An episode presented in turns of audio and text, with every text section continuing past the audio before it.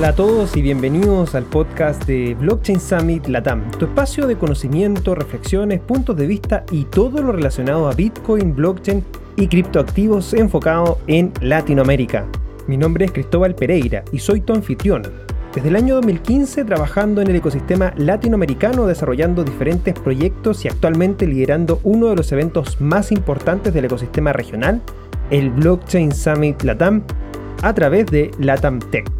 En este podcast conversamos con diferentes referentes globales y regionales para comprender y entender la actualidad latinoamericana en torno a esta tecnología, pero sobre todo participar y construir en conjunto la nueva Internet del valor y la confianza. Sean bienvenidos y bienvenidas.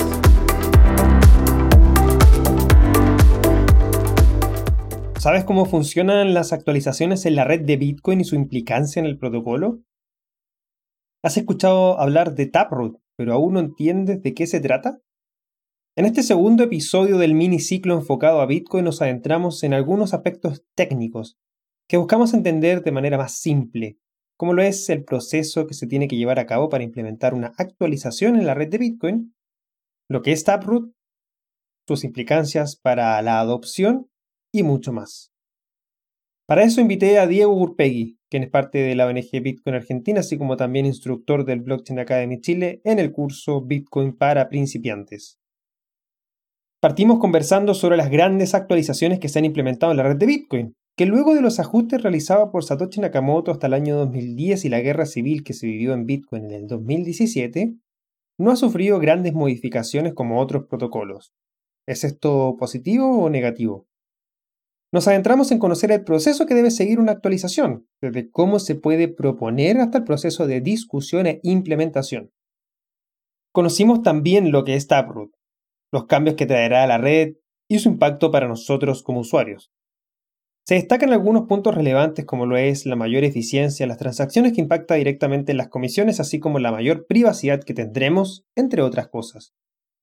Finalmente le preguntamos sobre su opinión con respecto a lo que se está viviendo en Latinoamérica producto del anuncio de El Salvador de aceptar Bitcoin como una moneda de curso legal. Antes de iniciar, déjame compartir unas breves palabras de nuestros patrocinadores.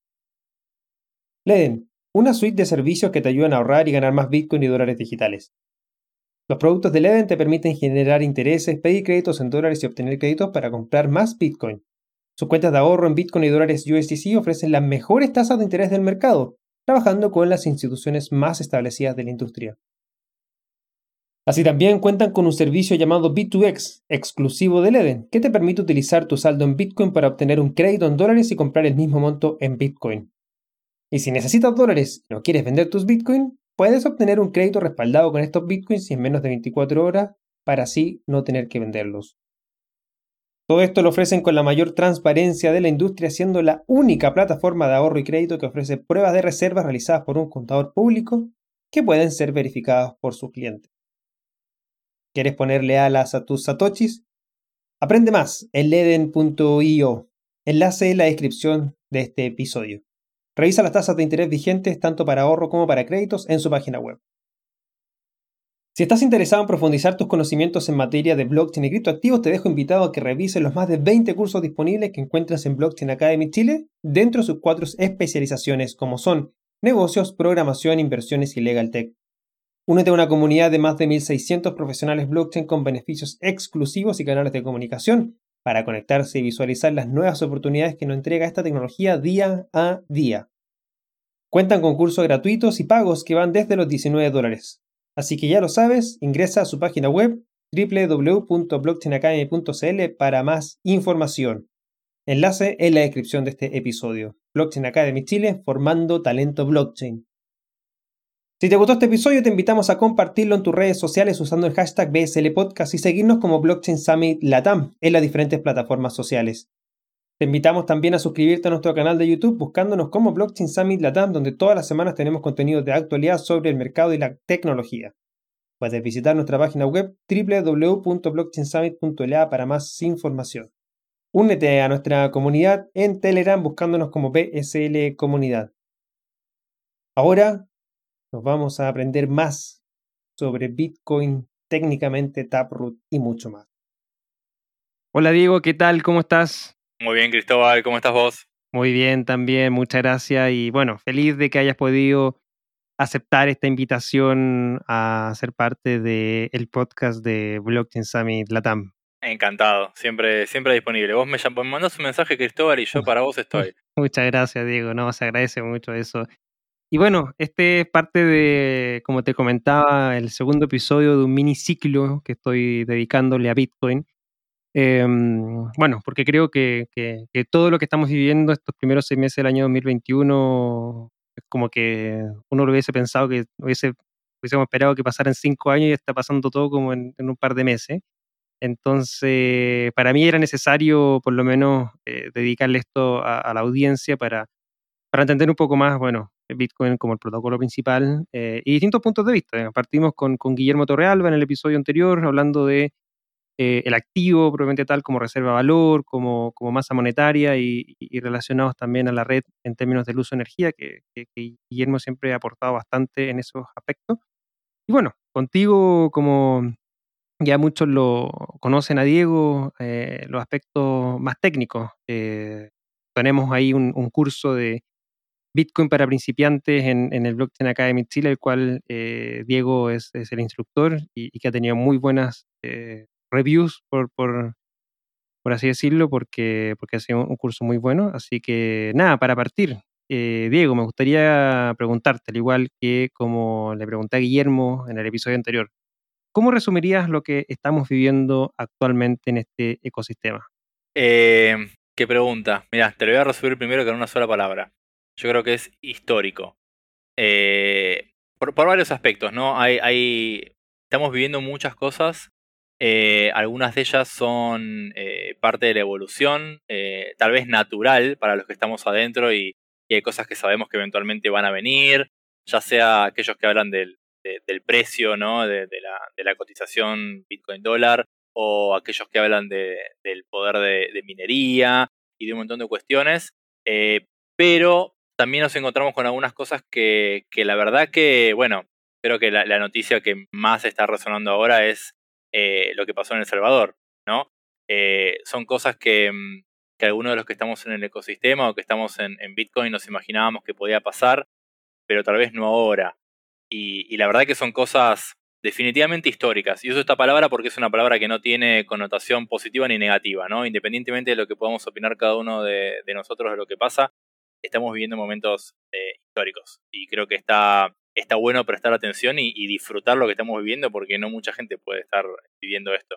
Sí, es verdad e, ese punto, porque es histórico, estamos, estamos siendo parte de la historia, estamos aportando a la historia. Todos nosotros, yo creo que desde el simple hecho de, bajar una wallet, usar Bitcoin, eh, eh, decirle a otro que, que, baje una wallet, explicarle Bitcoin, creo que todo eso es solamente sumar a, todo lo que estamos viviendo y todo este hecho histórico que hemos sido parte cuando los libros de historia se, escriban en los próximos 50 años. Eh, hablar de Bitcoin como en sus inicios eh, va, a ser, va a ser interesante estar ahí hablando con, con los nietos y decirle que nosotros fuimos parte de, ese, de, ese, de esas bases, de esos cimientos. Eh, va, a estar, va a estar muy interesante. Esperemos que esto literalmente dure por, por siempre, ¿no? Totalmente. Sí, ni hablar, ni hablar. sí. Oye, Diego, mira, una de las características importantes eh, que hace a la red de Bitcoin, me parece a mí, eh, tan, tan fuerte, tan potente, por así decirlo, es que a diferencia de otras redes, eh, las actualizaciones que se han implementado han sido mínimas. O sea, se han implementado, ¿cierto? Eh, al principio algunos ajustes que, hizo Satoshi Nakamoto junto a otros desarrolladores para arreglar algunos, algunos bugs que, tenía la red, obviamente, porque partió muy experimental. Y después de ahí ya eh, nos remontamos hasta el 2017, donde hubo esta, esta suerte de guerra civil eh, en Bitcoin. Para aquellos que no, no conocen, fue cuando se hizo el fork de Bitcoin Cash porque querían aumentar el tamaño de los bloques. Ahí estaban los mineros contra los desarrolladores, eh, terminó con la implementación de Segwit también. Eh, y fuera de eso, bueno, por lo que entiendo yo, eh, y así muy, muy a nivel de usuario, no han habido cambios más relevantes más que, más que eso en la red, ¿no? ¿Cómo, cómo, cómo ves eso? ¿Cómo ves este, este proceso o la historia, llamémoslo así, de mejoras técnicas que ha vivido la red de Bitcoin desde su nacimiento hasta ahora. Eh, sí, la verdad que es una. Lo que vos comentás es una percepción común y es bastante acertada. Lo, que pasa en Bitcoin es lo siguiente, a mi criterio, ¿no? Cada uno puede tener su, visión, pero lo que yo veo es que, que si bien, a ver, eh, alrededor de Bitcoin hay muchísimo, muchísimo, muchísimo desarrollo, eh, e innovación, investigación y un montón de avances tecnológicos que se van dando, pero de toda la cantidad de avances tecnológicos que se dan alrededor de Bitcoin, em, los podemos categorizar en diferentes eh, aspectos, ¿no? Desde desarrollo en, nuevas wallets, ¿no? Eh, o, interacción en wallets, o por ejemplo, casos de uso puntuales. En los últimos tiempos, estoy hablando de tal vez último año, dos años, hay mucha, digamos, hay, mucho incentivo, se ve, o hay mucho movimiento en lo que, lo que es multisig, ¿no? Multifirma, eh, si bien es una tecnología que está disponible en Bitcoin hace mucho tiempo, recién últimamente empezó a tomar mucho más fuerza. Eh, pero de todos esos aspectos de desarrollo tecnológico, eh, también podemos ubicar una categoría que son desarrollos en el protocolo en sí. O sea, estamos hablando de la capa base de Bitcoin y específicamente por ahí en lo que muchos llaman la capa de consenso, que es todos esos cambios de Bitcoin que afectan a la red y cómo la red, digamos, cómo los miembros de la red se comunican entre sí. Cosas, eh, estoy hablando de cosas tal vez básicas y muy populares, como por ejemplo la cantidad, el, tamaño del bloque, eh, la cantidad de, bitcoins de recompensa al minar cada bloque. Así como esas, hay otras un poco más internas, pero todo lo que hace al protocolo en sí, eso sí, tal vez tiene un ritmo de actualización un poco más lento, ¿no? Eh, tenemos, bueno, el caso de Segwit que vos comentabas fue uno de los, tal vez, eh, que, más ruido generó recientemente. En su momento hubo cambios como, por ejemplo, hay un tipo de, un tipo de dirección de Bitcoin, que son los que muchos conocen, las que empiezan con el número 3, que, es un tipo de dirección que se llama P2SH.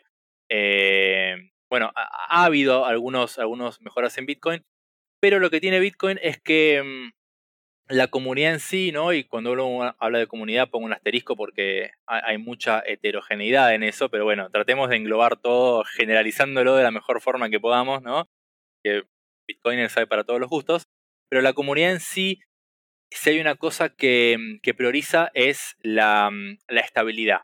Y no solamente la estabilidad de que la red eh, ande bien y no se caiga, ¿no? Sino la estabilidad en, em, en, mantenerse eh, digamos, con, con, pocos cambios bruscos o con pocos cambios eh, en sí mismo, ¿no? Que eh, desde lo que es a la estabilidad monetaria, ¿no? Cuando, cuando uno habla de Bitcoin como moneda fuerte, eh, o lo que generalmente yo, por lo menos, y, sé que muchos otros también Bitcoiners alaban de Bitcoin en cuanto a la política monetaria, es el hecho de que no si tiene una cantidad finita o no, o sea, un límite máximo o no de los famosos 21 millones, que obviamente sí que, es algo muy importante y a muchos les parece importante, sino que lo más importante es que no cambió. Independientemente cuál haya sea la, con aquella política con la que inició, no cambió. Y esto aplica también a la tecnología porque hay como una conciencia general de que, de que estamos en una red que es completamente descentralizada, que hoy en día eh, mueve o representa una gran cantidad de valor en la humanidad. si Estoy hablando de valor eh, monetario, ¿no? Entonces no es algo que se pueda tomar a la ligera. Y, cuando uno habla de una red descentralizada también tiene que tener en cuenta hacer un cambio para que todo siga funcionando bien, implica que ese cambio lo tienen que hacer todos. Y eso es algo para nada trivial.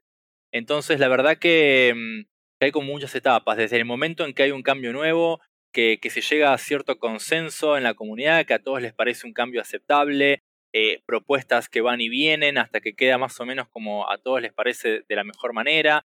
De ahí a que, a que, a que se decida hacer y ahí tiene que pasar un montón de barreras porque hay mucha gente que prefiere no tocar nada y dejar todo como está antes de introducir el más ligero eh, cambio que pueda disrumpir algo.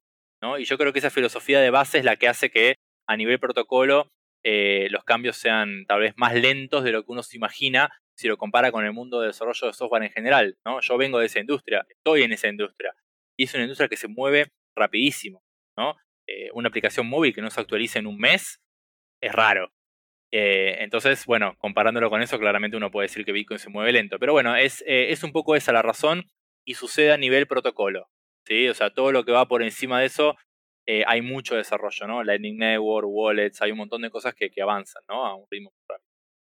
Sí, todo lo que tenga que ver con el desarrollo de software, obviamente, como, como herramienta para facilitar, obviamente, la, la usabilidad o la experiencia de usuario para, para el usuario, al fin y al cabo, para, para, para transferencias, para crear estas multisig y, bueno, una serie de cosas más. De hecho, eh, tengo entendido que, varias veces se ha propuesto también a la red de Bitcoin eh, implementarle estos denominados smart contracts o contratos inteligentes para hacer programable o más programable en realidad la red de Bitcoin, porque Bitcoin, como tú lo mencionaste, también tiene ciertos grados de programación a través de los scripts que permiten la generación, por ejemplo, de em, estas multisig o los scrolls, o incluso, bueno, eh, Lightning Network se basa también en los scripts de Bitcoin. Y uno de los, de los temas es porque, bueno, eh, implementarle un, upgrade tan profundo como, como eh, los contratos inteligentes conocidos en la red de Ethereum significaría literalmente cambiar el, código fuente de, de, Bitcoin. Eso es algo que literalmente, como tú lo mencionas, no, no se ha tocado, porque, bueno, hay, hay cierto, llamémoslo así, resguardo porque porque, bueno, Bitcoin es la red principal y Bitcoin es la que hoy día eh, almacena la mayor cantidad de valor y que espera, obviamente, eh, mantenerse así por, por mucho tiempo más, ¿no?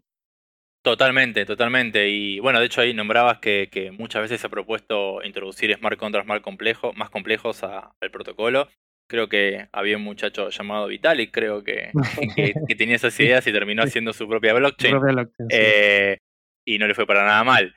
Pero, pero en lo que respecta a Bitcoin, em, sí, sí, la realidad es que, em, a ver, uno a veces, eh, si uno se pone a revisar tal vez las conversaciones que, tiene la gente que está involucrada en el desarrollo de protocolo, eh, primero, hay una lista interminable de, mejoras propuestas eh, esperando ser aprobadas por la, por la comunidad en general e introducidas a Bitcoin.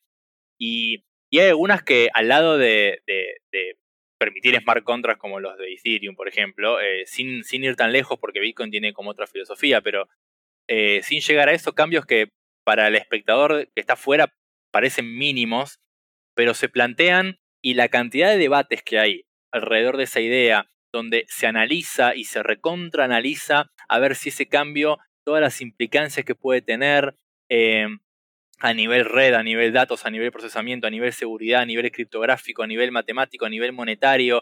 Eh, hay mucho escrutinio sobre cada cambio. Y eso, obviamente, desde un lugar produce fricción, en el sentido de que cualquier idea nueva tiene muchas barreras que, sortear para llegar a ser implementada en el protocolo. Pero también hace que, vos tengas una red que vos puedes estar tranquilo que no, que no va a cambiar sustancialmente. Hoy en día vos podés correr eh, un software de nodo de Bitcoin de hace muchos, muchos años y ese nodo se sigue sincronizando a la red sin problemas. Eso creo que no lo puede decir casi ninguna otra red. Por ahí sí, alguna sí, pero no, quiero mentir. Pero y eso es porque se preocupa mucho por eso, la gente que está involucrada en ese desarrollo. Sí, sí, es cierto. Y, siguiendo en esa línea de, lo que significa la parte técnica de, trabajar con el código fuente eh, y pensando en el largo plazo, pensando en el uso literal a nivel global que se le va a dar a Bitcoin, eh, pensando en que se va a replicar lo El Salvador en otros países, pensando en que bancos, instituciones financieras también de alguna u otra manera sabemos que van a adoptar Bitcoin, y pensando que tenemos nuestra gran eh, capa de, dinero descentralizado, de Internet, eh, ¿Es positivo o negativo esto que, sea tan complejo el, cambio a nivel de, código? Yo creo que el balance, mm, a mi criterio, es positivo. Eh, así lo veo yo, o tal vez así me convenció la comunidad después de algunos años, pero, pero yo lo veo positivo. A veces es frustrante si uno viene con la mentalidad del, del, desarrollo de software porque quiere, quiere que las cosas ya rápido y dice, esto se viene discutiendo hace un año eh, ¿por qué no lo implementamos ya? Y después te das cuenta que en Bitcoin un año de discusión sobre algo técnico puede ser poco tiempo, ¿no? Dependiendo, bueno, Tap, Taproot, por ejemplo, ya hablaremos de eso, pero Taproot mete algunos cambios que se vienen discutiendo a veces de 2018, de 2013, algunas cosas. Eh, pero bueno, justamente porque eran cosas que, generaban, eh, tenían el potencial de generar mucho impacto y hay que hacerlas con mucho cuidado. Yo creo que, yo creo que es positivo, yo creo que es positivo el poco el, approach que se optó en Bitcoin fue de mantengamos la red lo más estable posible, lo más robusta, lo más resistente a, cambios, por dos motivos. Primero porque mm, queremos algo en, lo que todo el mundo pueda confiar, que si yo deposito todas mis transacciones de valor ahí, que si yo construyo toda una infraestructura tecnológica montada sobre Bitcoin, puedo estar tranquilo de que eso va a funcionar y que la red va a ser robusta y no me van a cambiar algo de un día para el otro, o que de repente los desarrolladores van a decidir que en un año hay un cambio y todo lo que yo había hecho no sirve más. Eh, puedo tener cierto grado de tranquilidad cuando lo hago sobre Bitcoin. Eh, porque, porque bueno, se, se, se, piensa de esa manera, ¿no? Se piensa de esa manera. Este, así que yo, yo creo que el, que el balance es positivo. Sí, estoy, estoy de acuerdo en ese aspecto. Eh, claramente pensando en Bitcoin como la red de eh, reserva de valor de masa monetaria descentralizada, necesita ser más conservadora. Porque, porque, bueno, hay muchos intereses involucrados, muchos intereses que se van a involucrar a futuro, como lo decía también. Así que creo que tener esta base más conservadora, eh, también pienso, pienso lo mismo. sí, incluso, perdón que te... Sí, sí, no, dale, pero, Pero, pero bueno, siguiendo esta línea también, eh, un poco de la filosofía, o perdón, el approach, como decía antes, ¿no? De, Bitcoin es todo lo que, todo, o sea, construyamos infraestructura sobre Bitcoin, ¿no? a, diferencia de querramos eh, meter todo en la red, que todo sea parte del protocolo, que todo sea parte de, la red de bloques, eh, ¿no? entonces, mantener la, blockchain con, con, cierta simpleza, ¿no? Hay, hay algo hermoso, y suena muy nerd lo que estoy diciendo, pero es algo, es algo hermoso en el diseño de Bitcoin que tiene mucha simplicidad, mucha simpleza eh, en comparación con, con otras, otras eh, redes que, que conozco. Eh, y la idea es mantenerlo así y que, y que todo lo que haya que hacer se, haga por encima de eso, ¿no? La idea de scriptless, scriptless scripts, ¿no? O sea, como scripts sin scripts, smart contracts sin smart contracts, por decirlo de alguna manera, que son algunas ideas que están dando vueltas, DLC. Bueno, hay, varios desarrollos sobre Bitcoin que parten de una misma base. Es, si yo quiero un smart contract, eh, no pongamos el smart contract dentro de Bitcoin, ¿no? Eh, con la capacidad de scripting que Bitcoin tiene ya no es suficiente para poder hacer toda la lógica y todo el procesamiento por afuera y en todo caso utilizar a Bitcoin como ancla o como forma de, hacer el, respaldo final de mi smart contract, ¿no? y, tener la red para eso. No, no queremos que en Bitcoin, eh, digo, no queremos, es un poco el approach, ¿no? Digamos, no, no, no meter todo en Bitcoin. Que no estén todas las transacciones, todas las lógicas, todo, cada pequeña cosa en la blockchain, sino empezar a ponerlo afuera, en capas superiores, y, dejar a la red más limpia. Sí, sí, de todas maneras, para eso se está desarrollando todo un ecosistema alrededor de Bitcoin. Por ejemplo, eh, como tú ya lo mencionaste, a nivel de capas, bueno, tenemos Lightning para pagos, está RSK, ¿cierto? Que le, pone esa parte más de, más de programación, ¿cierto? Con, la compatibilidad con la máquina virtual de Ethereum, más el merge mining que hacen a través de, em, de, los mineros también, que, es principalmente que los mineros de, Bitcoin tienen la posibilidad de, minar, ¿cierto? Tanto eh, los bloques de, la red de Bitcoin como los bloques de la red de, RSK sin hacer ningún tipo de, ajuste. Em, también está lo de Blockstream que se está creando, eh, Liquid, ¿cierto? Liquid, sí. Entonces, todo, como tú bien lo mencionaste, creo que queda súper claro que, que, Bitcoin como capa principal es la capa del settlement final, por así decirlo. Eh, y todo lo demás de programación, lógica y eso queda, en las, esas capas secundarias donde, donde se puede innovar más, donde tiene, hay un espacio más de, de, innovación, quizás de, errores y mejoras eh, afuera. No me toquen Bitcoin, déjenme, si quieren innovar, tener todo esto afuera, pero Bitcoin no se toca, por, así decirlo. Exactamente, y desde, desde mi lugar de, de, profesional de, sistemas o de software, eh, yo creo que es, es el, camino correcto. Yo mm. creo que es, es, la forma correcta en la, que, en la que hay que encarar esto, a mi criterio. Sí, de todas maneras, muy, muy interesante ese approach y, comparto en ese, en ese punto de vista, Diego. Y, siguiendo esa línea, eh, para terminar esta parte de, entender un poco más el funcionamiento de la parte técnica y las mejoras que se implementan, em, eh, pensando en, en, esta gobernanza de la red, como tú bien lo mencionaste, porque, porque son discusiones, son equipos de trabajo que se dan, ¿cierto? ¿Cómo funciona un, en Bitcoin un proceso de implementación de un cambio? Porque en teoría, ¿cierto? Cualquiera es una red abierta, por ende cualquiera puede a través de los Bitcoin Improvement Proposals o los BIPs, ¿cierto? Eh, proponer alguna mejora, algún cambio. Y, em, y, eso se toma a través de, entiendo yo, el punto de coordinación eh, eh, es GitHub, donde hay 29 desarrolladores, por así decirlo, como, como a cargo de, del código de Bitcoin y, hay otros más de 800 contribuidores que día a día también trabajan en aspectos tan simple como quizás de repente documentar eh, el código y otros obviamente trabajando en el código mismo. Entonces, ¿cómo uno debiese entender, eh, por así decirlo, eh, el proceso para, implementar este cambio? ¿Cuál es, cómo se pudiese llevar adelante una, una, buena propuesta para que esta pueda ser implementada? Em, es una muy buena pregunta y puedo arrancar diciendo que, primero, voy a hacer una aclaración yo particularmente nunca hice una propuesta de este estilo, todavía, algún día tal vez si con tiempo, ganas y inspirado, me gustaría, pero o sea, todo lo que todo lo que voy a comentar ahora es en base a lo que a lo que he escuchado, leído y visto, ¿no? Claro. Em, el proceso es bastante anárquico, en el sentido de que hay casi ninguna jerarquía, ¿no? Obviamente que hay ciertas responsabilidades y roles marcados, como los que, los que mantienen el, lo que se dice repositorio de código, ¿no? Repositorio de código, para el que no sepa, es donde está todo el código fuente de eh, la implementación patrón de Bitcoin, se llama Bitcoin Core, es como la, implementación de referencia, como el modelo, ¿no? Eh, bueno, todo el código fuente, el código de programación que está alojado en ese lugar, tiene ciertas personas que son los, los que lo mantienen, los maintainers, eh, que Básicamente no, no es que son los líderes del proyecto ni mucho menos, por eso hablaba de que no hay estructuras eh, jerárquicas marcadas, pero sí tienen de alguna manera el rol de eh, aprobar cambios.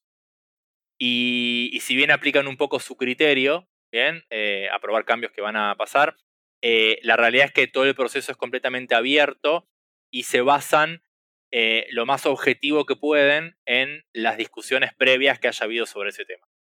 hasta ahora no, no pasó que, haya, alguien haya aprobado algo por arbitrariedad completa y hayan subido un cambio que el resto de la comunidad no estaba de acuerdo, ¿no? Entonces, em, como bien vos decías, Cristóbal, em, hay muchas discusiones que se dan. Eh, hasta donde yo conozco, los, hay, varios canales por los que estas discusiones eh, se dan. Eh, uno de los principales es una lista de mails, donde generalmente ahí mandan tal vez alguna propuesta de alguna de alguna mejora, de algún cambio determinado. Eh, ahí arrancan las discusiones. Eh, algunas veces esas discusiones se empiezan a bifurcar o empiezan a pasar en paralelo en otros medios. Por ejemplo, Reddit. Hay muchas veces que se discute en Reddit. Eh, depende del nivel de, importancia o de masividad o de popularidad que tenga un cambio, empieza a repercutir en otras redes. ¿no? El caso más extremo reciente es el caso de Segwit, eh, todo lo que implicó ese cambio, junto con la guerra del tamaño de bloque y todo eso, las discusiones estaban en todas las redes eh, que se puedan imaginar, ¿no? Twitter entre las principales. Lo que pasa es que ahí la, discusión ya no es tan constructiva en Twitter, pero, pero estaba. Y mm, la realidad es que las discusiones, eh, de nuevo, a, mi entender, sirven para ir puliendo las ideas. No se imaginen de nuevo, las discusiones en Twitter eh, es puro show, las verdaderas discusiones civilizadas con intercambio de ideas y críticas constructivas suelen pasar en la lista de mail principalmente, que queda todo guardado y registrado, completamente público para el que lo, quiera ver. Y ahí se discuten las ideas técnicas. Eventualmente los cambios, eh, a ver, pueden llegar a, terminar, a, terminar, es el principio del fin en realidad, eh, esbozarse el borrador de un BIP que es el Bitcoin Improvement Proposal, ¿bien? Eso también cualquiera puede armar una eh, y eventualmente proponerla. Eh, generalmente no, no, para cualquier cambio hay un BIP, ¿no? O sea, si por ahí hay un cambio que es tal vez optimizar algo más chico o algo que no implique un cambio en el protocolo, ni tampoco eh, se modifique ningún estándar, tal vez el cambio va directo al código, ¿no? Para lo cual también hay todo un proceso, ¿bien? Se suben lo que en la jerga de, GitHub, que es el lugar este donde está eh, el, código fuente, se llama PR o pull request.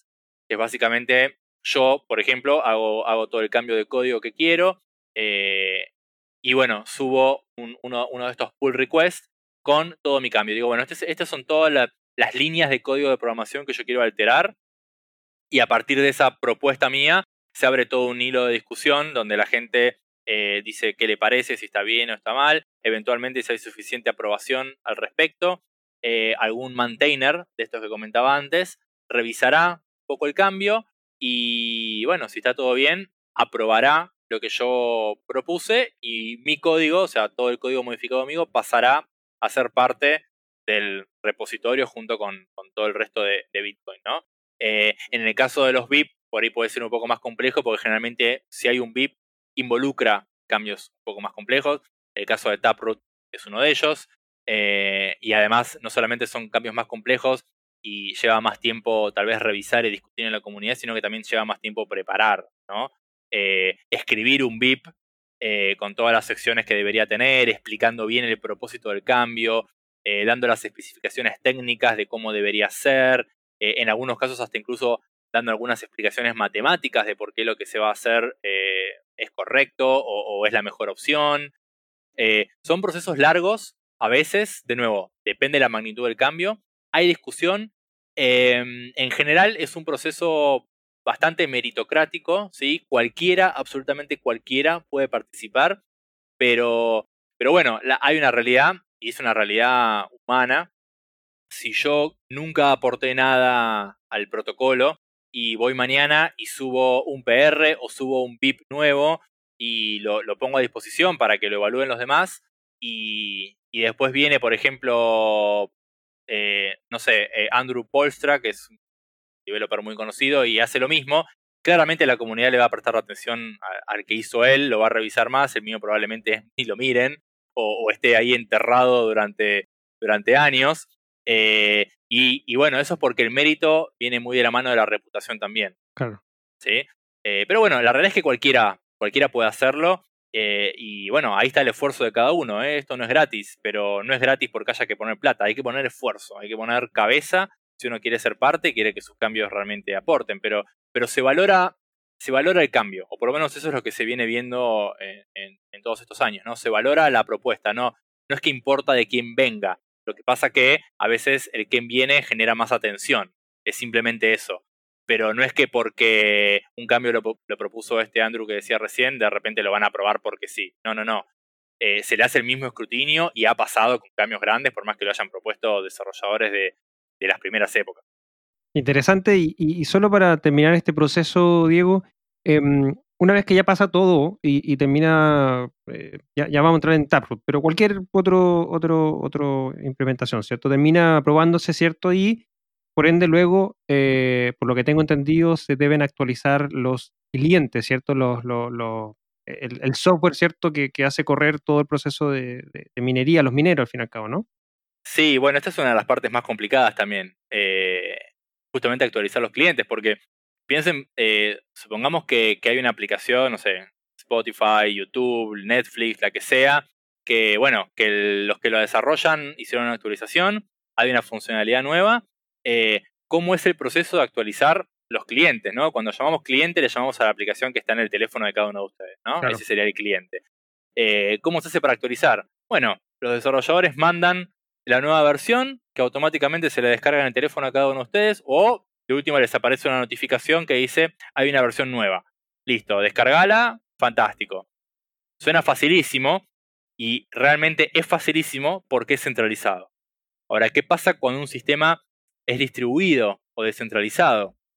Hay un montón de cosas que ya no se pueden hacer de esa manera. Eh, es más, ni siquiera el software que descargamos nos puede mostrar una notificación que diga hay una versión nueva, ¿querés actualizar? Eso ni siquiera es una buena práctica. Eh, de hecho, ha pasado con, no con el, con el no uno de Bitcoin, pero hay una, una wallet eh, muy conocida de Bitcoin que se llama Electrum, que tuvo un ataque utilizando eso. Era, era una wallet que te, mandaba un mensaje cuando había una versión nueva, porque tenía, no sé, se conectaba a su servidor o etcétera. Y bueno, un atacante logró capturar, eh, interceptar ese tipo de mensajería y le mandó de manera masiva a un montón de, usuarios eh, lo estoy explicando, no es la manera correcta en lo que pasó, pero no importa, ustedes para que entiendan. Eh, mandó el mensaje de esta manera a un montón de usuarios y la gente dijo, uy, qué bueno, una, una versión nueva actualizó, se terminaron bajando una versión hackeada que les robó todas las monedas. Entonces, ni siquiera es que podemos decir, bueno, avisamos a la gente que hay un mensaje nuevo. No. Es más, en las primeras versiones de Bitcoin Core, que es el, software de referencia, había un sistema de mensajería. Eh, una famosa clave privada de, Satoshi Nakamoto, que es la que él usaba para, para mandar mensajes masivos a la red, se terminó discontinuando hace muchos, muchos años, para evitar todo tipo de posibles ataques, ¿no? Y por eso son cosas rarísimas que pasen, pero así piensa la comunidad en Bitcoin. ¿eh? O sea, el caso más remoto, por las dudas, nos protegemos. ¿Bien? Em, entonces me fui un poco por las ramas, pero el, gran problema acá es eh, cómo actualizamos a cientos de miles de personas que están corriendo el software.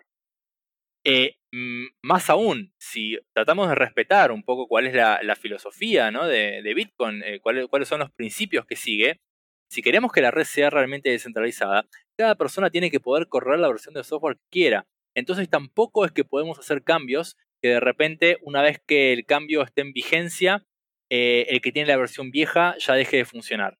Porque si yo tengo la versión 1 y Cristóbal también, y de repente eh, hay una versión 2 que no es compatible con la 1, cuando yo me, me baje la versión 2, Cristóbal sigue usando la 1, de repente nuestros dos nodos no van a poder hablar de manera correcta no se van a poder comunicar bien, por lo tanto, la red se partió.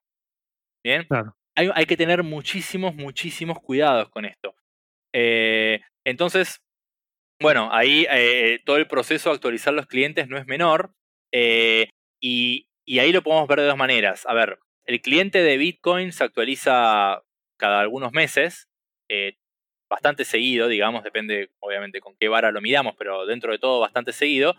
Pero obviamente las actualizaciones que incluye son tal vez optimizaciones, eh, mejor uso de la memoria, eh, mejor uso del procesador, eh, alguna funcionalidad adicional, pero que no afecta al, consenso, al protocolo. ¿sí? Acuérdense lo que hablaba al principio, ¿no? Los cambios de protocolo son los críticos.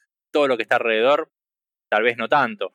Entonces, ahí es, bueno, simplemente uno puede entrar cada tanto, si quiere chequearse una versión nueva, si la versión nueva que está incluye cosas que le gusta, se la puede bajar y si no, no.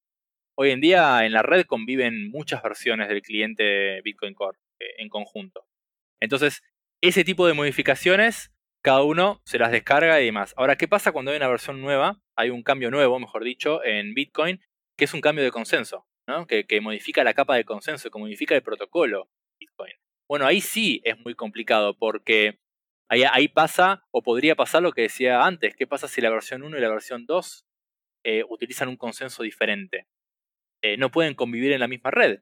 La red se parte. Los que tengan dos van a, estar en una subred y los que tengan la versión 1 van a estar en otra. Y a partir de ese momento ya está. Las redes se bifurcaron, la cadena se bifurcó y problemón.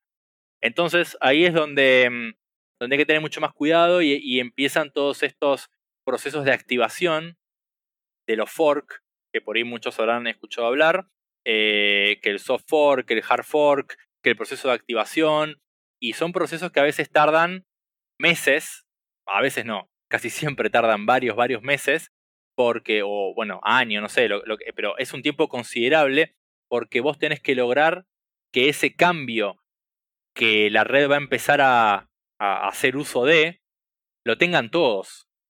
Y en todo caso, a lo sumo permitir que los que no lo tengan puedan seguir conectados a la red. Bueno, esto, lograr esto que acabo de decir, se imaginarán que no es trivial, ¿no? Como quiero hacer una mejora, pero quiero asegurarme que todos la tengan y aunque no la tengan todos, por lo menos la minoría que no la tenga igual pueda seguir conectado con los que la tengan. Hay que pensarlo bien, ¿no? Bueno, esa, es un poco la complejidad y ahí es donde aparecen estos procesos de activación bueno, bastante complejo, como pueden escuchar, ¿cierto? Todo este proceso. Por ende, eh, de ahí obviamente también que, todo cualquier mejora que se quiera implementar en la red de Bitcoin es trivial. O sea, hay muchas variables que hay que tener en consideración y, eso es muy importante a la hora de eh, visualizar, por supuesto, todo lo que se está trabajando por debajo, ¿cierto? en la red de Bitcoin. Claro, aparte hay que, hay que quitarse encima un montón de supuestos. Hay muchas cosas que uno no puede suponer. No puede suponer que todos los clientes eh, consultan un lugar central, no pueden suponer que están todos online todo el tiempo, no puedes asumir qué versiones va a tener cada uno, no, no puedes asumir un montón de cosas porque, porque es realmente descentralizado. Y eso es lo que genera estas complicaciones, ¿no? ¿Qué te pareció la conversación con Diego hasta ahora? Yo personalmente quería interiorizarme más con respecto a cómo se implementan las actualizaciones en la red de Bitcoin. Y antes de continuar y adentrarnos en lo que es Taproot, déjame comentarte unas breves palabras de nuestros patrocinadores. Vengo utilizando los servicios de Lend desde septiembre de 2020 sin ningún problema. Paga los intereses mensuales que actualmente están en 6,1% para Bitcoin y 11% para dólares USDC. Tengo mi certificado de auditoría donde da cuenta de mis saldos que mantengo con ellos, así como también he utilizado su servicio que es el B2X para poder doblar mis Bitcoin en mercados alcistas. Te invito a probar sus servicios y revisar sus tasas de interés vigentes en el enlace de este episodio. Y Blockchain Academy Chile cuenta con la más amplia oferta académica sobre blockchain y criptoactivos en español. Forma parte de su comunidad con más de 1.600 alumnos participando de algunos de los más de 20 cursos disponibles y obteniendo beneficios exclusivos. Ingresa al enlace de la biografía para conocer más información. Ahora seguimos con esta entretenida conversación con Diego.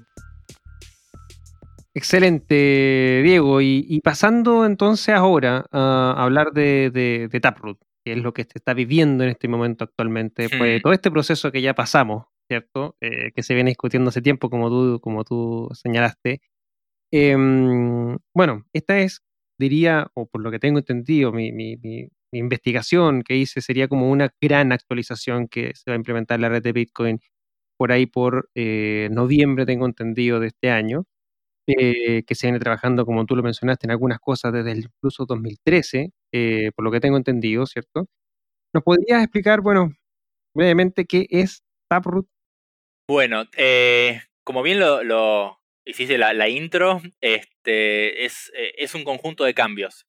Es un conjunto de cambios que em, incluye varias cosas. Las voy a tratar de resumir y bueno, de última, si querés, esto lo vamos profundizando, pero em, a grandes rasgos hay, eh, digamos, los cambios más importantes que incluye Taproot. Bien, es más, para, para que se den cuenta cómo es esto de que incluye varias cosas, la, la modificación o este, este cambio que se hizo con un mecanismo llamado soft fork, ¿no? Es un tipo de, actualización del protocolo Bitcoin que se llama soft fork, que cumple un poco todas estas condiciones que decía antes, ¿no? Em, que lo tenga la mayoría y los que no lo tengan puedan seguir operando igual. Bueno, el soft, los soft fork logran algo así. Em, este cambio eh, son tres BIP diferentes. O sea, ni siquiera es que es un BIP que es el BIP de la, propuesta de mejora Taproot, sino que son tres BIP diferentes que los tres juntos se están implementando o se están por activar, ¿no? Todavía no, como decías vos en noviembre, eh, todos juntos. Uno de ellos es, em, digamos, se reemplaza de alguna manera o se empieza a usar un algoritmo eh, que es, como decirlo, un mecanismo para hacer firmas digitales, ¿no? Bitcoin desde que nació utiliza un mecanismo que se llama SDSA, es una sigla, SDSA, em, para todo lo que son firmas criptográficas, ¿no? Eh, la firma digital. Cuando uno firma una transacción para poder gastar esos bitcoins, bueno, ahí hay involucradas firmas digitales. Y se utiliza un algoritmo. Hay otro algoritmo que se llama Schnorr, que es un algoritmo que eh, es, en, la comunidad criptográfica mm, eh, se, lo, se, lo, tiene como un algoritmo muy bueno eh, mucho mejor que el que Bitcoin usa. El problema es que cuando Bitcoin nació, el algoritmo Schnorr, eh, que venía estando patentado durante mucho tiempo, por eso no se podía usar en proyectos de código abierto como Bitcoin. Poco antes de que Bitcoin nazca, el eh, Schnorr eh, ya no estaba más, digamos, la patente había vencido, pero bueno, eh, a ver las decisiones que por qué Satoshi no lo usó. Lo más probable es que sea porque todavía no había muchos usos, entonces prefirió usar SDSA, que es un poco más este, conocido en ese momento, y me estoy yendo por las ramas, pero bueno, un poco la... No, está bien, está bien, está perfecto, dale, no Sí, vos interrumpime, Cristóbal, ¿eh? porque viste, yo me, me, engancho y. Em, bueno, este, uno de los cambios que incluye Taproot es modificar el algoritmo. ¿Por qué? Porque este algoritmo de firmas, Schnorr, eh, permite muchísimas cosas más eh, que no permitía o que eran por lo menos extremadamente complicadas de lograr con el algoritmo que Bitcoin ya tiene. Eh, este cambio de algoritmo no significa que todo lo que está ahora se reemplaza, sino todas las, direcciones de Bitcoin eh, que se vienen usando, ¿no? las que empiezan con 1, las que empiezan con 3, o las más nuevas, las, eh, las Segwit, o mejor dicho, las Batch, bueno, no importa. Eh, las que empiezan con B larga C1, ¿no? Son direcciones un poco más nuevas de Bitcoin. Esas direcciones, bueno, todo seguirá funcionando igual y una transacción vieja de Bitcoin seguirá usando SDSA porque lo que ya pasó, ya pasó, no se puede reemplazar. Pero Taproot nos va a permitir empezar a usar firmas digitales nuevas, con este formato nuevo. Eh, para el punto de vista del usuario, eh, es casi irrelevante este pequeño cambio porque la billetera, la wallet que estén usando, la van a, a usar de la misma manera. Pero estas firmas este algoritmo permite hacer cosas matemáticamente eh, interesantes. Por ejemplo, se, pueden sumar firmas digitales como si fuesen números, ¿no? Se puede hacer álgebra eh, entonces de repente puedo agarrar eh, una clave, agarro varias claves y las sumo todas, agarro varias firmas y las sumo todas, y logro una firma final que es la suma y puedo operar matemáticamente con eso. Se pueden hacer un montón de trucos que destraban un montón de funcionalidades nuevas. Bien, ahí está un poco la, la, magia, ¿no? nos abre la puerta a un montón de cosas. Entonces, este cambio de algoritmo, que la verdad que es de, todas las cosas que están en Taproot, es la que hace más tiempo que creo que a todos les hubiese gustado implementar. Por fin llegan las, las firmas Schnorr. Ese es uno de los cambios. El otro cambio, eh, o el, otro concepto que se introduce, es un concepto que se llama MAST, M-A-S-T, no importa qué significa la sigla, pero para ponerlo en términos muy muy simples, nos permite eh, crear eh, los eh, scripts de Bitcoin, los scripts de Bitcoin son los smart contracts de Bitcoin, que lo que es en Bitcoin los smart contracts o los scripts son condiciones de gasto. Esos son. Es, yo tengo ciertas monedas de Bitcoin en una dirección. ¿sí? Están bloqueadas, están bloqueadas a través de una dirección. ¿sí? Cuando ustedes me mandan Bitcoin a mi dirección de Bitcoin, ¿qué significa eso? Que esos tres, esos tres por ejemplo, que Cristóbal me mandó a mí, a mi dirección, están bloqueados, están bloqueados en esa dirección la única forma que yo tengo de desbloquearlos, es decir, de gastarlos, es eh, satisfaciendo esa lógica que está en esa dirección, que se traduce en un script, en el smart contract, que me dice cómo puedo gastarlo yo. Bueno, must permite complejizar un poco más esos scripts, hacerlos más largos también, me permite que en Taproot se incluya la posibilidad de que sean scripts mucho más, eh, más grandes y además me, permite segmentarlos. Eh, supongamos que todos los bitcoins que yo dejo en una dirección determinada, tiene una condición que dice que, eh, supongamos que con Cristóbal y un amigo más, los tres decidimos que en un año vamos a abrir un emprendimiento nuevo, ¿sí? Porque Cristóbal está lleno de emprendimientos y ahora quiere agregar uno más sobre Bitcoin y blockchain porque, porque tiene, tiene misteriosamente tiempo libre todavía.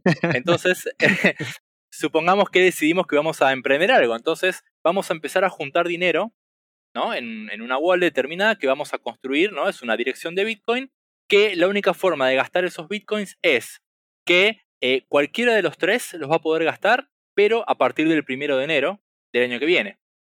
O, ¿qué pasa si hay una emergencia? Bueno, hagamos lo siguiente. Digamos que solamente lo vamos a poder gastar a partir del primero de enero, cualquiera de los tres, o si por lo menos dos de nosotros tres se ponen de acuerdo, lo podemos gastar antes antes de que, de que, se, de que llegue el primero de enero. Perfecto.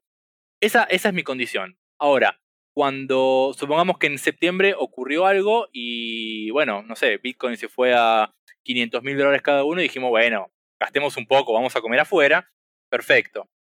¿Qué hacemos ahí? Nos ponemos de acuerdo dos, por ejemplo, Cristóbal y yo, y los gastamos. Ahora, cuando vamos a gastar eso, eh, la única forma de gastarlo es eh, exponiendo o diciendo cuál era la condición completa. La condición completa era dos, dos, de los tres lo podemos gastar antes de fin de año o a partir del año que viene cualquiera de los tres lo puede gastar. Y estamos diciendo cuál era la condición completa, ¿bien? Y eso queda en la blockchain y cualquiera puede ver cuál era el arreglo que teníamos. Una de las cosas que me permite Mast es eso que yo acabo de decir, esa condición compuesta, la puedo separar en dos. Por un lado, que nos pongamos de acuerdo dos de nosotros para gastarlo antes, y por otro lado, el gasto que pueda hacer cualquiera a partir del año que viene. La segmentamos y al momento de gastar esas monedas, supongamos que llega el primero de enero y yo decido gastarlas, bueno, eh, hago ese gasto, pero yo no tengo por qué revelar la, otra condición completa. Yo solamente revelo la condición que decía que no podía gastarlos a partir del año que viene.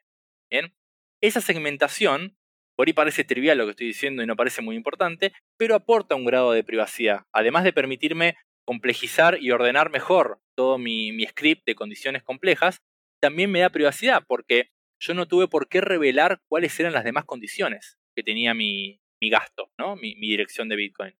Entonces, esa es una de las cosas que aporta más. Y un poco lo que hace Taproot es eh, que esto, lo que voy a decir ahora es lo que estrictamente se llama Taproot. Eh, por más que, toda la mejora entera implica todo junto, no todo va a ir a parar a Bitcoin ahora, eh, que es lo que se, confirmó el sábado, como decías vos. Pero lo que se le llama estrictamente Taproot es esta idea de, y esto se le ocurrió, si no estoy mal, lo propuso en Gregory Maxwell en, en esta lista de mail, es aprovechemos esta, esta, matemática loca que nos permite hacer Schnorr y juntémoslo con la idea de más y hagamos algo como esto. Todas las direcciones o todos los gastos eh, que van a ser ahora los nuevos, ¿no? los Taproot, vamos a agarrar y vamos a decir, vos cada vez que te armes una dirección vas a poder poner esta condición, ¿sí? la condición que vos quieras, ¿no? gigante, y además vamos a poner una, una regla más que va a tener que estar siempre presente, que imagínate que es como si fuese el. como si fuese la, condición feliz, llamémosle. ¿Cuál sería la condición feliz de gasto? Eh, yo ya dije, bueno, solamente a partir del año que viene, o si nos ponemos los dos de acuerdo, pero para, si los tres nos ponemos de acuerdo, podemos hacer lo que querramos. Se fin de cuentas es la plata nuestra. Entonces, vamos a poner una condición más, que va a ser una condición que va a estar por separado, ¿sí? Eh, donde los tres nos ponemos de acuerdo y gastamos las monedas como queremos. ¿Bien? Bueno, esa condición especial, gracias a la magia de esta matemática loca de, Schnorr, podemos de alguna manera como sumar todo, comprimirlo y termina quedando como si fuese una, una dirección común sin script. ¿Qué significa esto? Supongamos que Em, en octubre o en febrero del año que viene, eh, hay que gastar los fondos. Entonces, en lugar de gastarlo yo solo y, teniendo que, ejecutar esa, condición especial que decía que cualquiera lo podía gastar a partir del primero de enero, nos ponemos de acuerdo los tres y decimos, gastémoslo y compremos esto. Gastémoslo, invirtamos en servidores para tal emprendimiento. Nos ponemos de acuerdo los tres, los tres firmamos la transacción y usando la magia de Schnorr, cuando nosotros gastamos esos bitcoins de esa dirección Taproot, en la blockchain queda reflejado como si hubiese gastado alguien plata normal con una firma normal. En ningún lado aparece ningún script, ni se nota que había condiciones, nada. Entonces, ese gasto que nosotros hicimos, que de fondo tenía toda una lógica, es completamente indistinguible de alguien que hubiese transferido monedas de un lugar a otro sin ningún tipo de script. ¿No?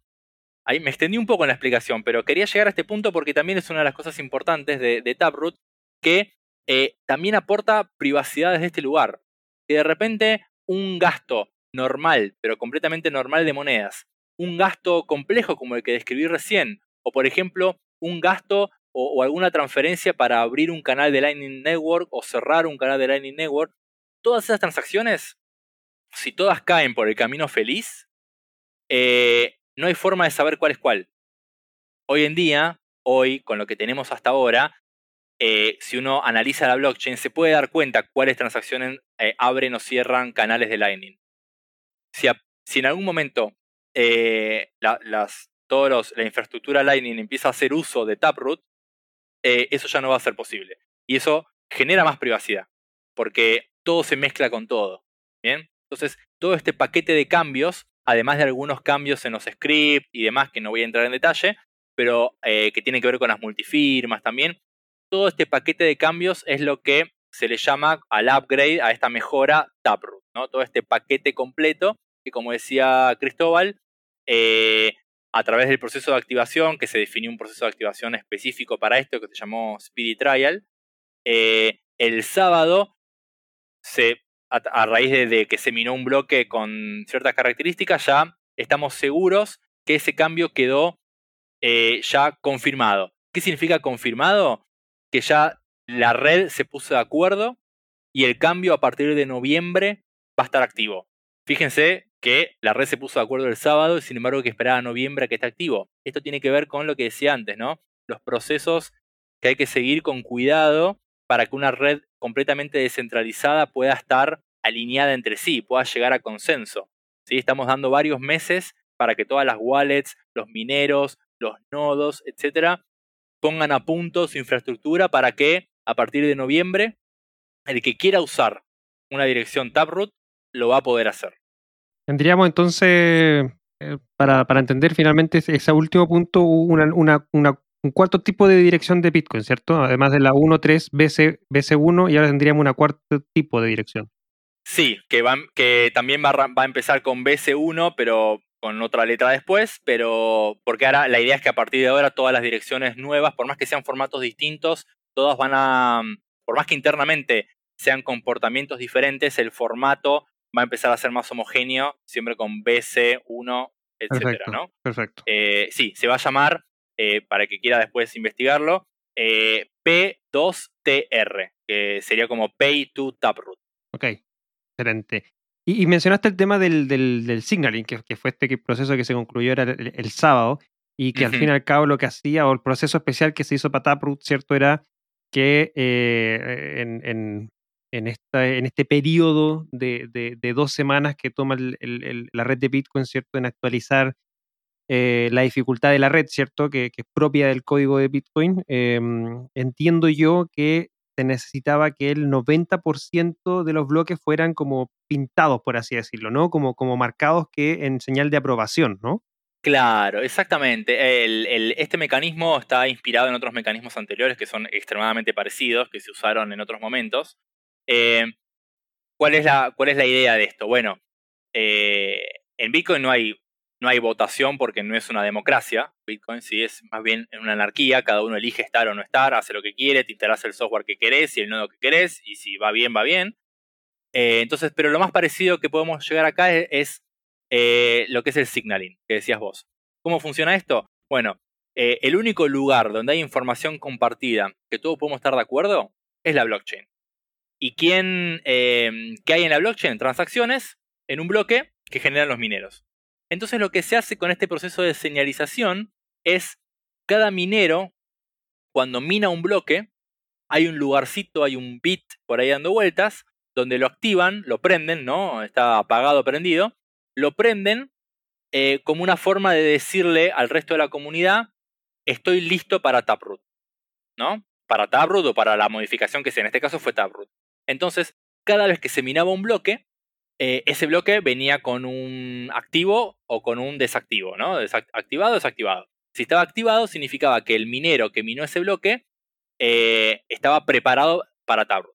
Si realmente lo estaba o no, no lo sabemos. Tiene hasta noviembre para prepararse. Pero bueno, él decía que estaba. Y bueno, un poco el proceso de activación consta en lo siguiente estas dos semanas, ¿no? que son, eh, es el periodo que usa Bitcoin para ajustar su dificultad, bueno, se aprovecha para esto también.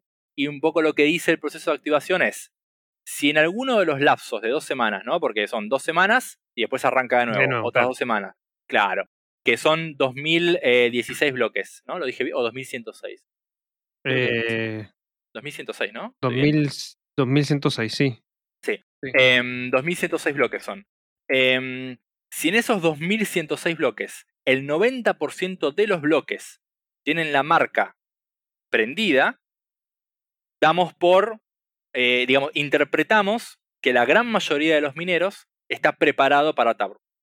Si eso sucede, en cualquiera de los periodos, ya damos por sentado y por confirmado que Taproot va a estar activo y, va, sí, va a estar activo en noviembre. Eso fue lo que pasó. Eh, en mayo, sí creo que fue en mayo, que arrancó, sí, en mayo arrancó eh, este proceso, ¿no? Ya todos se pusieron de acuerdo cuál iba a ser el mecanismo y hubo algunas peleas al respecto, pero bueno, finalmente la gran mayoría se puso de acuerdo cuál iba a ser el mecanismo, que fue el que describí recién, y arrancaron las dos semanas. Pasaron las primeras dos semanas y no se llegó al 90% de los, de los bloques señalizados. Entonces, otra vez reseteamos la cuenta a cero y arranca las dos semanas siguientes. Y así, hasta que en, la, en el tercer periodo, ¿no? Eh, digamos en la semana 5 y 6, digamos, que son las que terminaron eh, el domingo, ahí se llegó a esta cantidad de bloques marcados con Taproot, digamos. Eh, bueno, y ahí ya damos por, activa, por, por activado la, mejora, digamos, ¿no? Que, como decía antes, todos los software de Bitcoin están preparados para usarla en noviembre. ¿Qué significa esto? Si hoy en día vos o sea, ya, ya, se hizo lo que se llama, esto que pasó el domingo, sábado, se llama lock-in, o sea, que significa que ya está confirmado. Si, ahora que está confirmado, yo agarro y envío una transacción utilizando Taproot, la red me la va a rechazar. Pero si la mando en diciembre, la red me la va a aprobar. La va a aprobar, claro. Perfecto. Interesante ese, ese proceso y, eh, interesante lo, de los 2016 eh, bloques de, de, ajuste de dificultad también eh, bueno, eh, habrá tiempo para también meternos en esos aspectos más, más, más técnicos también eh, con respecto a la red de Bitcoin. Creo que, que, se puede conversar mucho rato en, eso, en esos temas, eso queda claro con lo que llevamos hasta ahora. Em, y, y para, para, entender a nivel de desarrollo, quizás, llamémoslo así, un poco más de usuario, esta implementación de Taproot, Diego. Em, hay mejoras, hay beneficios, está, más claro lo, que tú me, lo que tú nos señalaste, pero también entiendo que hay bastantes beneficios para la red de Lightning, ¿no? O sea, la red de Lightning también se va a ver muy beneficiada con esto, con este, con este proceso de, esta implementación de Taproot. Sí, sí, sí, sí, la, red de Lightning y bueno, a ver, lo que tienen estas mejoras, esto hago como un, preámbulo chiquitito, lo que tienen estas mejoras em, es que a partir de noviembre, si todo va bien, ya va a estar disponible para usar. Ahora después hay que esperar que toda la infraestructura que está sobre Bitcoin empiece a hacer uso de esto, ¿no? Yo siempre pongo el mismo ejemplo. Las multifirmas existen hace años en Bitcoin y el uso que se le dio es casi nulo hasta ahora. Eh, hoy, recién hoy en día tenemos algunas wallets que nos permiten jugar un poco con eso, desde Blue Wallet en el móvil o, otras como Sparrow o otras, eh, otras billeteras para, para multifirma con hardware wallet, pero eh, fíjense todo el tiempo que pasa desde que algo está en el protocolo hasta que la capa usuario lo empiezas a usar, ¿no? Así que vamos a ver qué pasa con Taproot, pero, pero sí, hay varias ventajas, algunas fueron las que describí antes, eh, hay también ahorros de, en, lo que es espacio en los bloques, eh, en algunos casos es marginal el ahorro, en otros casos puede ser considerable, sobre todo con scripts complejos. un script complejo de la forma tradicional eh, puede ocupar una cantidad y con Taproot puede ocupar mucho menos por esta, eh, esta eh, separación que yo decía antes, esto es compartimentalizar los scripts. Bueno, ahí puede haber ahorro de espacio, puede haber mucho ahorro de procesamiento, ¿bien? de repente yo cuando me descargo un, mi nodo se descarga un nodo, perdón, mi nodo se descarga un bloque de la red, si ese bloque tiene todas transacciones Taproot o por, o por lo menos tiene un porcentaje de transacciones Taproot, la, la validación de esas transacciones, la parte de la firma, todo eso puede ser extremadamente más rápida que las demás. ¿no? O sea que para mi nodo es una mejora en performance también. Hay varias mejoras. Y después empieza a abrirse la puerta más de cara al usuario también, ¿no? Eh, al usuario bien final final, al que usa la wallet. Eh, una de esas mejoras viene del lado de Lightning, ¿no? Em, al tener eh, Taproot, ¿no? Por un lado, la parte de Schnorr, y por otro lado los, eh, los scripts que, que, algunas cositas nuevas que trae Taproot y si encima después de Taproot hay una cola de espera, como decía antes, hay una lista de espera de otras mejoras que quieren, que quieren entrar, ¿no? Están ahí esperando a la salida del club Bitcoin a ver si las, si las meten en el protocolo. Eh, pero bueno, con todo esto, eh, Lightning, primero, una de las mejoras que tiene, la dije antes, ¿no? Una transacción que abra o cierre un canal va a pasar desapercibida al, lado de cualquier otra transacción, con lo cual esto mejora muchísimo la privacidad, ¿no? Para cualquiera que esté espiando la red. Eh, y después, eh, Snor, con algunas cositas más, puede abrir la puerta a, un mecanismo distinto en Lightning. Eh, bueno, no, voy a explicar cómo funciona Lightning, pero bueno, la forma en que Lightning abre y cierra los canales, que tiene un montón de transacciones y básicamente cuando si yo abro un canal con Cristóbal, los dos tenemos que estar manteniendo un montón de información, eh, ¿no? Eh, tenemos que tenerla backupeada y, y, y, para acceder rápido, ¿no? Para poder manejar bien ese canal. Bueno, eh, Taproot abre la puerta a algunas mejoras que podrían permitir que eh, esa información que tenemos que resguardar sea mucho más sencilla de guardar, que las penalizaciones cuando hay un error sean menos severas y también, bueno, permite que, que, sea más fácil desarrollar un componente en Lightning que se llama Watchtower, que en otra ocasión lo explicamos, pero, pero bueno, abre, abre la puerta a, a, estas cuestiones, ¿no? Eh, Así como, bueno, así como también, este, eh, bueno, hay, hay, otras mejoras que todavía están en desarrollo, pero por ejemplo, payment pools, ¿no? Que es esta idea de, de tener como una, un pool de, de, dinero, como uno podría tener con amigos, ¿no? Metemos todo en una canasta y, y si uno quiere pagarle al otro, en vez de sacar plata y volverla a poner, es como que, bueno, nos ponemos de acuerdo y yo puse 10, Cristóbal puso 15 y si Cristóbal me tiene que dar 5 a mí, bueno, no hace falta que nos demos la plata. Cuando saquemos la plata del, de la canasta, yo saco 15 y vos sacas 10, ¿no? Eh, bueno, esta idea que se podría implementar también de manera mucho más sencilla con Taproot es otra de las cosas que, abre la puerta. Eh, yo creo que Taproot en gran parte es eso. Eh, ya a partir de noviembre nos va a permitir hacer un montón de cosas, pero es una gran puerta de entrada a muchas otras más. Perfecto, Diego, que Qué gran explicación y visión, por supuesto, para, para empezar a, prepararse también eh, a todos aquellos que tengan interés de conocer más con respecto a Taproot, lo que se puede hacer a nivel técnico, a nivel de desarrollo, aplicaciones.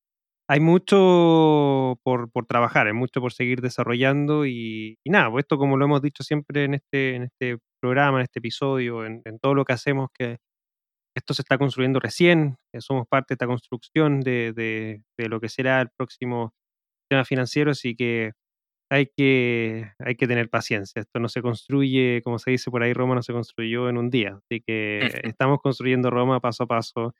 Eh, y esto va a ser parte de todo lo que se va a utilizar eh, a futuro. Así que eh, agradecido por la explicación y el tiempo dedicado en, enseñarnos ah, con respecto a, a, Taproot, Diego. Creo que queda muy claro en aspectos no técnicos, sino que entendibles por todos, que el foco también del, podcast no entrar en, aspectos técnicos, sino que entender en conceptos más triviales de, lo que son estas mejoras. Así que por mi lado creo que queda totalmente eh, aprobado el, la aplicación, así que se agradece ese, ese, esa pequeña clase, Diego. Oye, para finalizar, em, quería preguntarte, bueno, ¿qué opinas con respecto a lo que, lo que sucedió con, El Salvador? Eh, obviamente saliéndonos de, aspectos técnicos, ¿qué, ¿cuál es tu opinión de, esta noticia que, vimos en la semana pasada? Eh, ya dije que era histórico, ¿no? Sí, sí. Puedo volver a repetirlo, igual, sí, sí. Eh, sí, sí, es histórico. Yo creo que lo tuiteé, lo tuiteé por ahí. Eh, a ver, creo que, a ver, creo que es un hito súper importante en, en, la historia de Bitcoin, en la historia del mundo, ¿no? Y, de nuevo, eh, esta primera, ahora hago, ahora hago un poco de apreciación mía personal, subjetiva, pero esto que estoy diciendo creo que es independiente de cualquier eh, apreciación, ¿no? Incluso si nos estás escuchando y te parece que Bitcoin debería ser prohibido, que consume más energía de la que debería y que la política monetaria apesta, eh, no deja de ser histórico que una moneda eh, sin emisor central, sin ningún tipo de dueño, una red descentralizada, eh, un, dinero que es completamente 100% digital, haya sido adoptado como, como, moneda de curso legal en un país, definitivamente es un hito eh, para prestar atención.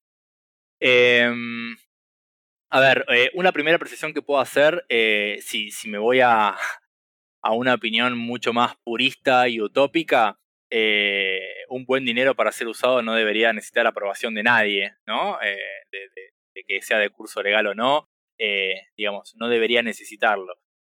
Pero, y, o sea, yo soy muy, estoy muy a favor del, libre mercado y de, todo lo que es las decisiones voluntarias de, las personas en el comercio, etcétera. Pero bueno, vivimos en este mundo, entonces poniendo un poco los pies sobre la tierra, creo que, creo que es un paso que a Bitcoin en cierta medida yo creo que lo, favorece en cuanto a que a ciertas personas lo, digamos, a los ojos de ciertas personas le da legitimidad.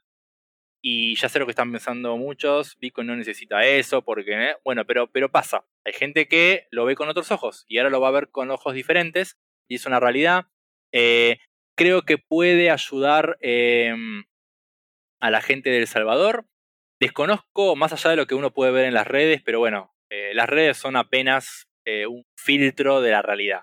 Entonces voy a tomar todo lo que veo ahí con pinzas, pero no sé qué tan preparada está la gente para, para usarlo, ¿no? Me refiero a no solamente en tecnología, porque la verdad que con un celular ya estás, que de, nuevo, no sé si toda la población tiene acceso a un celular que, pueda tener una wallet, pero sobre todo en educación, ¿no? En educación.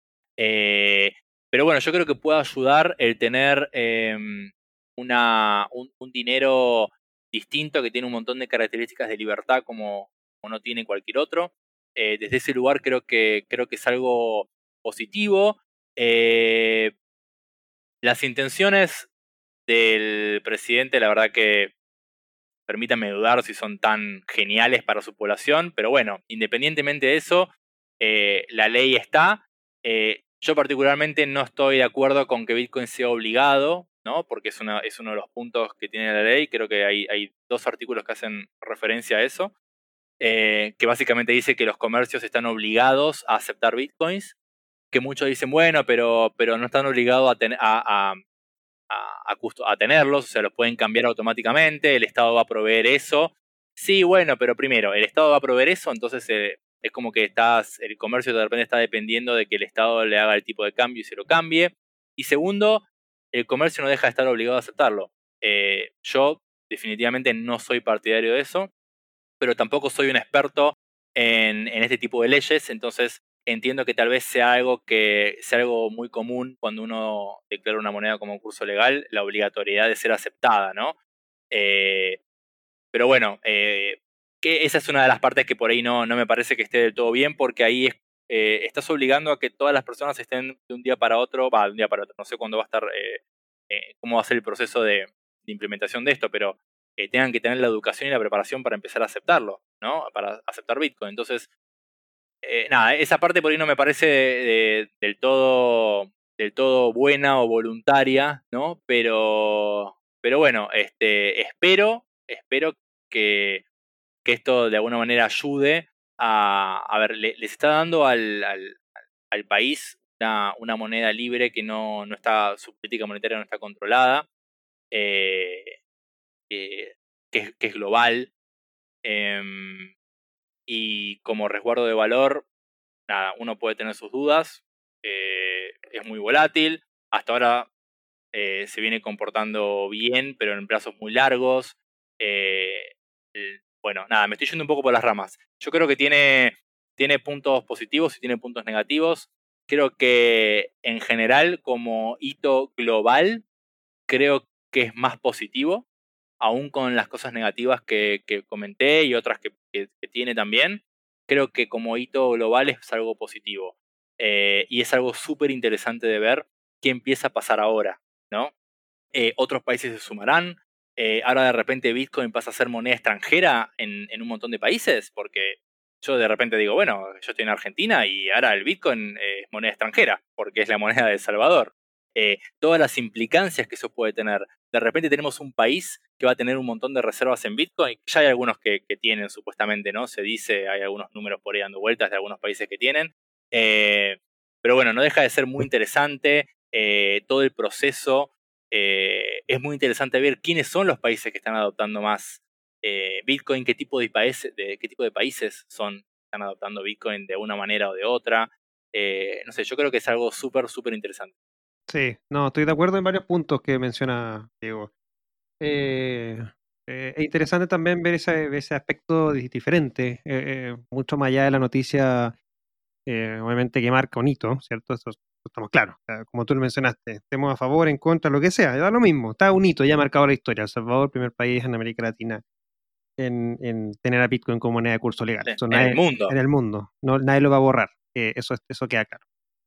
Em, claro, cuando uno va dándole como el doble clic, empieza a, cuestionar algunos puntos efectivos como, como ese control, ¿cierto? La obligación de obligar a la gente o a los comercios, ¿cierto? De aceptarlo. Em, pero, pero bueno, eh, de cierta manera creo que hay bastante interés, creo que hay mucho, no, no conozco yo la verdad, conozco un par de personas de El Salvador con las que he conversado y nada, me comparten su, su, su aspecto positivo eh, y, creo que todos estamos viendo, estamos, estamos todos viendo El Salvador a ver qué pasa, a ver qué pasa con, con todo este proceso. Entiendo que ahora la ley ya fue oficialmente promulgada, creo que hay un periodo de 90 días hasta septiembre por ahí, donde ya en teoría debiese entrar en rigor 100%, eh, es lo que yo eh, entiendo.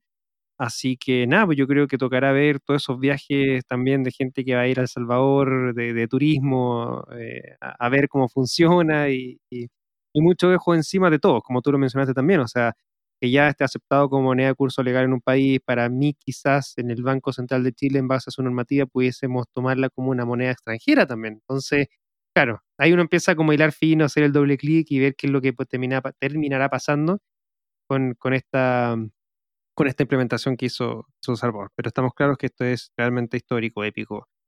Como nos dijo también eh, Guillermo eh, en el episodio pasado, nos dijo surreal. Así que. Sí, la verdad que es, es increíble. No, no pensé que iba no, íbamos a vivir en este momento. En este momento, claro. Eh, sí, sí, es, es muy loco. Pero bueno, es mucho de eso de ver qué pasa. Yo, una parte mía eh, es un poco escéptica todavía de cómo se va a desarrollar esto.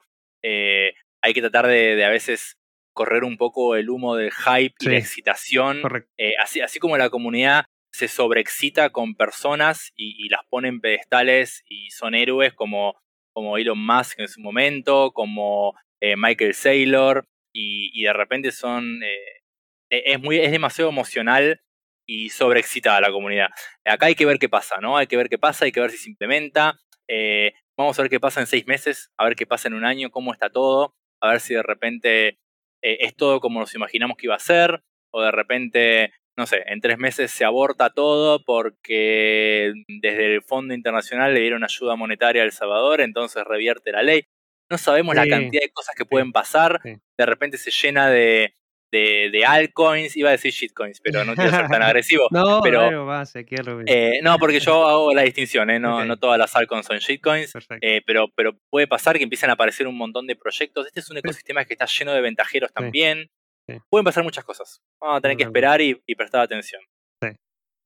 Bueno, Diego, eh, ¿qué, qué, queréis que te diga? O sea, para mí ha sido espectacular este episodio, eh, súper didáctico, súper interesante en los aspectos que uno puede indagar, hacer el doble clic, muchos de los temas que, que, ahí nos comentaste. Bueno, ahí en otro episodio veremos cómo funciona esto porque, porque hay mucho para hablar, así, que, así que muy agradecido y, bueno, nosotros damos siempre un micrófono abierto para nuestro invitado, eh, un minuto para que puedas, no sé, compartir una idea, despedirte, lo que sea, y te dejo, te dejo el micrófono abierto. Bueno, gracias primero. Primero que nada, muchísimas gracias por, por invitarme. Eh, me encanta poder charlar estos temas con vos, eh, generar contenido que pueda ser útil. Así que, bueno, los invito, si a alguno le interesó este pod, que pondamos un poquito la parte técnica, hay muchísimo para profundizar. Eh, en muchos casos tal vez yo no soy la persona indicada, pero, pero no, si no, me pueden encontrar en Twitter principalmente. Cualquier pregunta que me hagan trataré de responder de la mejor forma. Y si no, investiguen, lean, por suerte hay bastante información, a veces no es fácil de encontrar, pero, pero bueno, hay que, hay que informarse. Y si no les interesa mucho lo técnico, no se preocupen, yo siempre digo lo mismo, todo lo que charlamos hoy no lo necesitan saber para, para ser parte de Bitcoin. Está buenísimo que lo quieran saber, pero no se enrosquen, no hace falta que entiendan qué es Taproot para, para ser parte de, la revolución. Hay muchas formas de serlo, incluso como usuario. Así que nada, de nuevo muchísimas gracias por invitarme, Cristóbal. Disponible para, para algún episodio 2 de alguno de los puntos que, bifurcamos hoy. de todas maneras, Diego. Y en Twitter te encuentras como arroba... Mm, Diego Gurpey. Diego Gurpey. De todas maneras está, está en el enlace este, de este episodio. Como siempre, todos los enlaces los encuentras en la descripción y también entiendo colaboras en contenido con Estudio Bitcoin también, ¿cierto? Donde escriben ahí entre varios. Exactamente, sí, yo en Estudio Bitcoin eh, colaboré con algunos eh, posts en el blog, eh, pero bueno, más allá de los posteos en el blog hay muchísimo contenido. Eh, el sitio para, para, bueno, para los que estén iniciando o incluso para los que quieran profundizar en cosas un poquito más, más adentro. Hay mucho contenido, eh, todo en español, hay alguno en inglés también, pero bueno, estudiobitcoin.com eh, es un gran lugar que está hecho por varios de la comunidad. así que bueno, pueden ir ahí para, para buscar material. Sí, muy bueno. Yo ahí me baso también en, en, mi estudio porque hay muy buenos artículos. Así que, de todas maneras, sugerido. Eh, nada, pues bueno, agradecer eh, a todos por haber sido parte de este gran episodio, el segundo de este microciclo de Bitcoin. Eh, agradecemos, por supuesto, también a nuestros sponsors que hacen posible el desarrollo de este podcast, Leden, esta suite de servicios que te permiten, te ayudan a ahorrar y obtener más Bitcoin y dólares digitales en forma de USDC. Y em, Blockchain Academy Chile, la academia que tenemos nosotros también, donde, como les comenté al principio, tenemos el curso de Bitcoin para principiantes, del cual Diego es instructor. Muy buen curso, eh, aproximadamente son dos horas de, conocimiento muy básico. Si quieres aprender estos aspectos básicos también de Bitcoin, los tienes disponibles en el curso y si no, hay otros más de 20 cursos disponibles en la academia. Te invitamos también, si nos estás escuchando por Spotify, Apple Podcasts o cualquiera de estas plataformas, suscríbete para que no te pierdas ninguno de nuestros episodios ni los próximos microciclos que vamos a estar haciendo este de Bitcoin.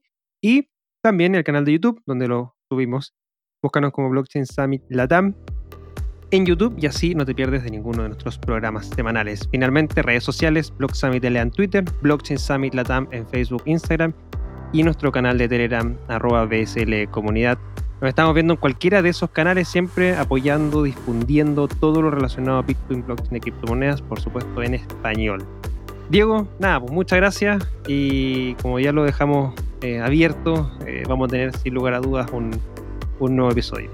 Encantado, Cristóbal. Muchísimas gracias. A ti, que esté muy bien. Nos vemos. Chao, chao. Adiós. Te recordamos que el Blockchain Summit Latam es uno de los eventos íconos de Latinoamérica sobre blockchain, DLT y activos digitales, con más de 600 asistentes, 50 speakers y 30 empresas por evento. Forma parte de Latam Tech, empresa que busca construir en conjunto la nueva Internet del valor y la confianza, a través de sus unidades Blockchain Academy Chile, Hack Latam y Blockchain Summit Latam. Las opiniones vertidas en este episodio son de exclusiva responsabilidad de quienes las emiten y no representan necesariamente el pensamiento de LatamTech. Este podcast es traído y producido a ustedes por LatamTech. Para más información puedes visitar nuestra página web www.latamtech.la.